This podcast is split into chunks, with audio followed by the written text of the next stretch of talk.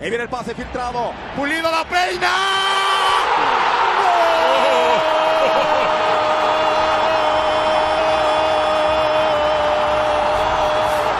¡De Guadalajara! El bofo que la pelea. Aquí aguanta Bautista. El disparo. ¡Golazo!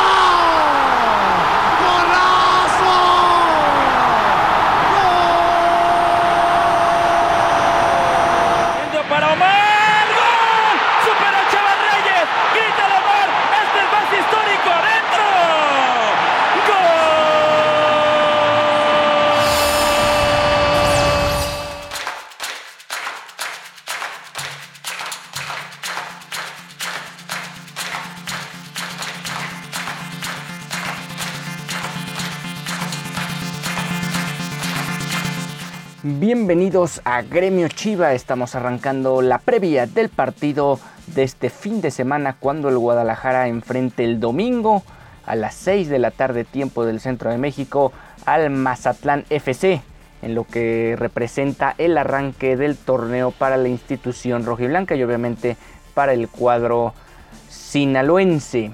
La Dirección de Ciencias del Deporte de Chivas informa que previo a su partido de la fecha 1 del torneo del clausura 2022 esta semana se han, estado realizando pruebas constantes de COVID y al momento el equipo registra tres casos positivos. Todos ellos se encuentran en aislamiento y con el debido seguimiento médico conforme al protocolo de salud establecido por el club y la Liga MX.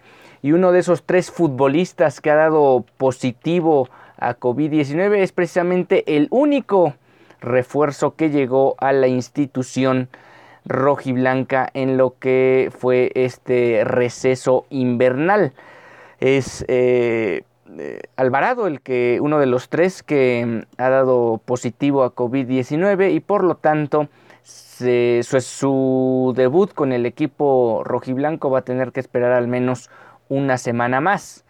Todo esto dependerá de cómo vaya evolucionando tanto físicamente y en términos de salud del futbolista de Guadalajara y también en qué momento puede reincorporarse de lleno a las actividades con el equipo en los entrenamientos, porque no necesariamente que en la semana siguiente ya esté listo para presentarse en, el, en la jornada 2, eh, no necesariamente representa que para Marcelo Michel va a tener minutos de juego. Bajo esta baja, lo que podemos anticipar para el día de mañana es que más o menos veremos un cuadro similar a lo que ha presentado en tanto en Barra de Navidad como en Verde Valle, los partidos amistosos que disputó este equipo, bueno, también el duelo amistoso en Zacatecas. Y lo que fue el cierre del torneo del repechaje frente al Puebla, debe aparecer Raúl Gudiño en la portería.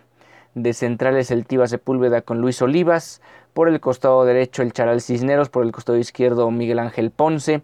En el medio campo la doble contención con Alan Torres y la Morsa Flores. Un poco ya más adelantado Jesús Angulo.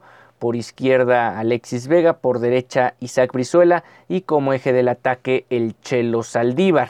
Eso aparentemente podría ser el cuadro titular que maneje Marcelo Michel Leaño. Chivas nunca ha perdido ante Mazatlán. Registra dos triunfos y un empate de liga. La única vez que Chivas se enfrentó a Mazatlán en el Estadio Akron lo venció 2 por 1 en el Guardianes 2020. Marcelo Michel tiene saldo positivo ante Beñat San José, quien es el entrenador del Monarcas Morado, ya que lo venció en el único partido que se enfrentaron, que ya lo decíamos en la emisión anterior, fue aquel duelo agonizante con el gol de el Chelo Saldívar para concretar la victoria por la mínima diferencia y con eso fuera suficiente para meterse a la próxima eh, al la próximo repechaje que fue esa eliminación frente al Puebla. Jesús Molina anotó dos de los tres goles, perdón, anotó en dos de los tres partidos en los que se han disputado ante los cañoneros. Chivas solo ha perdido uno de los últimos cinco partidos en casa. El resto eh, ha sido tres victorias y un empate. Además, Mazatlán suma siete juegos sin ganar como visitante. Todo esto obviamente son rachas que se mantienen del torneo anterior. Son dos empates y cinco descalabros de los, de los, del equipo que juega de morado. Raúl Gudiño ha jugado como titular en los tres partidos ante Mazatlán. Esto es un dato porque hay que recordar que durante la estancia de Bucetich Hubo un tiempo que paraba Gudiño, hubo un tiempo que paraba Toño Rodríguez, que ahora ya está en el Querétaro. Y ahora ya que Rol Gudiño es hecho de la titularidad, pues bueno, seguramente irá acumulando más eh, cifras, sobre todo estadísticas, frente a varios equipos, no solo el Mazatlán, a lo largo del semestre. Eso siempre y cuando Rol Gudiño no venga en una pronunciada baja de juego en su rendimiento. La cuarteta arbitral de este duelo está conformada por César Arturo Ramos Palazuelos como árbitro central, Pablo Israel Hernández como asistente 1, Edgar Magdaleno Castrejón como asistente 2 y Jair Miranda, Jair Miranda será el asistente, más bien, perdón, el cuarto árbitro, además de que, bueno, estará el tema del VAR, como ya empieza a ser una costumbre en el fútbol mexicano. Hablaron Marcelo Michel, Isaac Brizuela y Jesús Molina. Vamos a recapitular un poco de lo que mencionaron, tanto en videoconferencia de prensa como en entrevistas que han tenido en distintos espacios. La afición está en todo su derecho de estar molesta, no hemos podido darle los resultados que merecen y para eso trabajamos. Uno de los objetivos que tenemos muy claros que si vamos a traer refuerzos es porque tienen calidad probada y porque de verdad van a aportarnos cosas importantes. Estas dos respuestas van ligadas con el tema y en función de las preguntas de qué onda con los refuerzos. Y básicamente lo que tiene que ser el entrenador por un lado, que es eh, confiar de, de, puertas para afuera del vestidor en la gente que tiene dentro del vestidor. Obviamente no estar especulando con una posible llegada más. Y de, por otro lado, él menciona que la afición está molesta por los resultados. Sí, eso es una parte, pero por otro lado, porque la conformación del plantel a priori deja que desear para este arranque de torneo que estamos ya a escasas horas de que de inicio. En este equipo todos los integrantes tenemos un objetivo común, queremos merecer ganar y estamos muy unidos en esto. Esto ya empezó, se acabarán, los hubiera y vamos a pelear con todo. Ojalá se acaben los hubiera y los pretextos durante el semestre, ya veremos. Demostraremos que este equipo siempre puede más que las individualidades, la familia está en las buenas y en las malas, por eso les llaman chivermanos. Nunca dejaremos de creer en lo que tenemos, cada segundo lucharemos por ganar cada partido. Queremos ser un equipo que juegue bien, que gane y que esté a la altura de la historia del Guadalajara. Esperemos que también tengan ese rendimiento, aunque obviamente hay que considerar el tipo de rivales que tuvieron durante la pretemporada, pero fue un rendimiento aceptable, bueno si lo quieren decir de alguna forma pero al final los partidos que cuentan son a partir del domingo. Convenceremos a la afición al hablar en la cancha, no prometeremos nada, preferimos demostrar en el campo. De agosto del 2020 a agosto del 2021 todas las categorías juveniles de Chivas fueron campeonas en algún torneo que disputaron. Obviamente y de forma conveniente, eh, Marcelo Michel omite el desastroso segundo semestre del 2021, donde ninguna categoría, ya no digamos salió campeona, sino siquiera perdieron algo de protagonismo en todas esas fuerzas juveniles que menciona el entrenador de Chivas.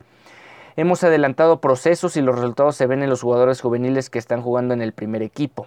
Alexis Vega está muy enfocado, quiere quedarse para ser campeón aquí y eso lo vimos ante Necaxa. Espero lo mejor de él esta temporada porque además hay mundial y quiere jugarlo.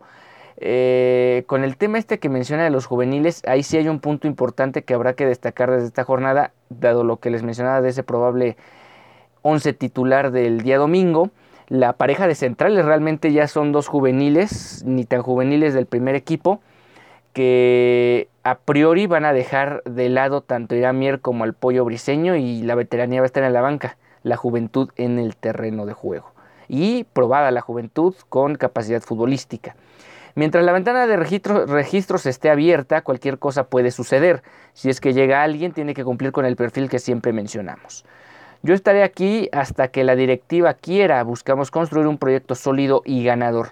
A esta pregunta, varios analistas deportivos que han hecho sus quinielas, que más que enfocarse en lo que pueda acontecer en, el, en los resultados de la jornada 1 en sí, eh, hablando sobre quién puede ser campeón, decepción, caballo negro, quién puede ser el técnico cesado, el primer técnico cesado del campeonato, y algunos apuntan a Marcelo Micheleño, entonces eh, el entrenador de Chivas sabe que hay una cuerda floja en la que ya empieza a caminar aún sin haber arrancado el torneo por la forma en que llegó a ese banquillo, por la forma en que se ha mantenido en él y por la forma en que posiblemente el equipo pueda caminar o no en este semestre.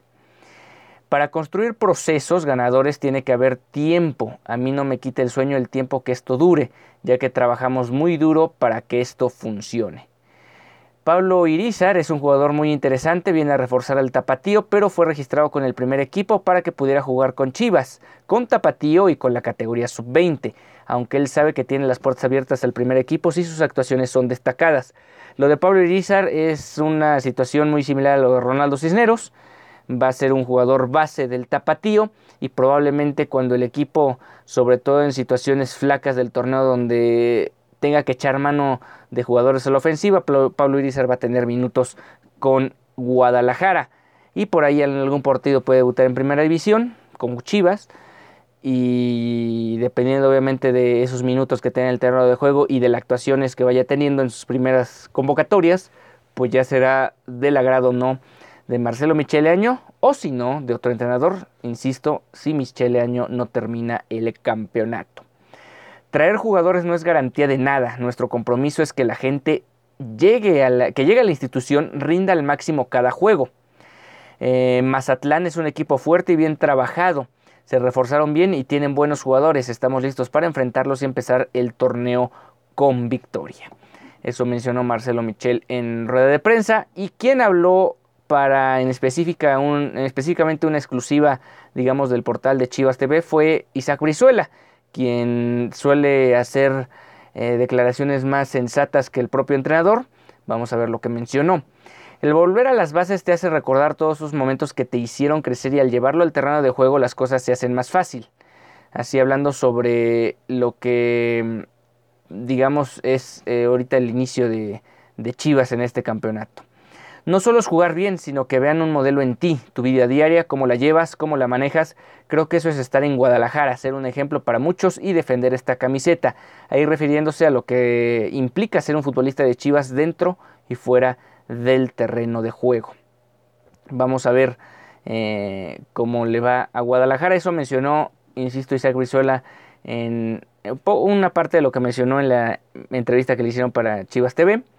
Y por otro lado, Jesús Molina fue entrevistado para la cadena TUDN y esto mencionó.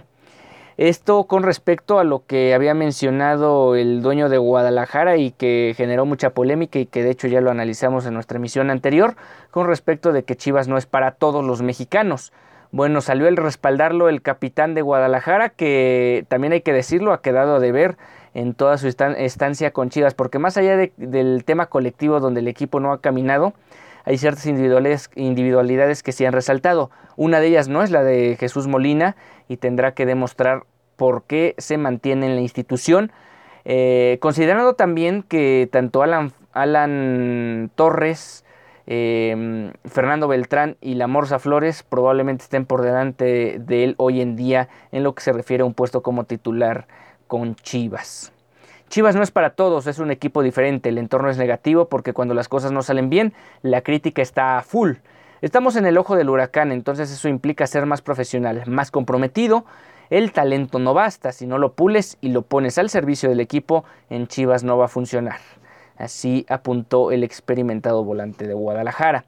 Desde que llegué he entendido la magnitud de lo que representa Chivas, que no es solo lo que hacemos dentro, sino lo, lo que la gente ve afuera me da la impresión que mm, había algo o hay algo detrás en el vestidor de Chivas con el tema específicamente de Uriel Antuna, porque ya no solo es el dueño, ahora sale Molina y también recientemente lo había hecho el pollo briseño, hablar sobre el tema de, la unión de grupo y daba la impresión, o da la impresión, que Antuna no estaba en sincronía o en total sincronía con esa unión de grupo. Aquí lo más interesante de todo es si es el único que no estaba en sintonía o si hay otros que tampoco están en sintonía. ¿Por qué Alexis Vega no ha firmado una extensión de contrato? Por ahí puede venir esa misma situación.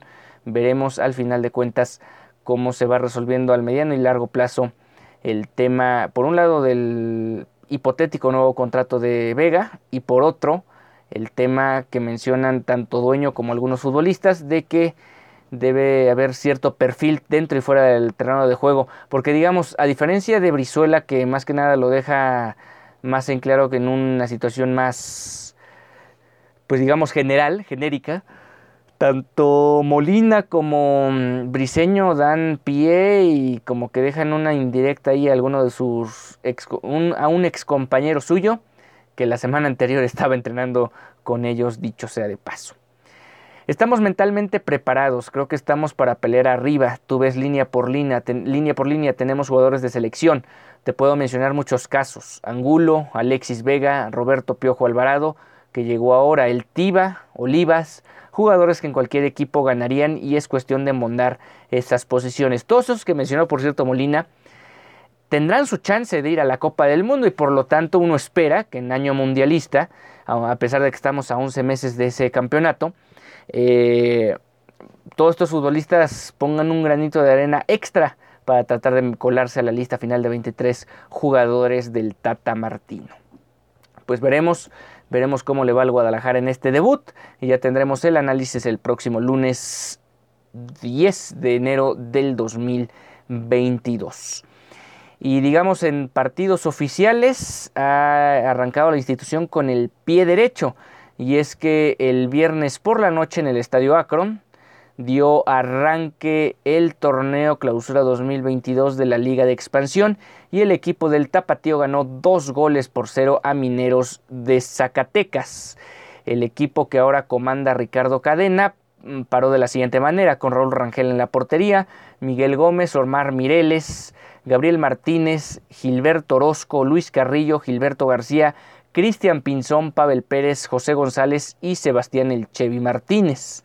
Eh, los goles fueron de hecho cortesía del Chevy Martínez al 50 y un autogol de Johan Rodríguez al 82. Eso marcó la diferencia final para que Tapatío sume sus primeros tres puntos del campeonato en un duelo que fue pitado por el árbitro central Iván Antonio López. Por parte de Mineros aparecieron Óscar González en la portería, Ernesto Monreal, Diego Campillo, Sergio Ceballos, José Plasencia, Hardy Mesa, Juan Blanco, Jonathan Vega, Joao Melo, Jesús Enestrosa y Maximiliano Palacios. Ellos son comandados por Alexis Moreno desde el banquillo. Pues veremos, veremos cómo va mejorando el tema del tapatío, porque después de lo que había sido un semestre, un primer semestre del 2021, no tan bueno el tapatío, pero sí, digamos, regular son, tratando o con varios puntos importantes a destacar. Después vino una caída escalofriante durante el segundo semestre, ni siquiera se pudieron meter al repechaje de la Liga de Expansión. Y ahora la, la, mm, primicia de Ricardo Cadena debe ser regresar a este equipo a puestos de competencia por, por lo menos de la media tabla hacia arriba.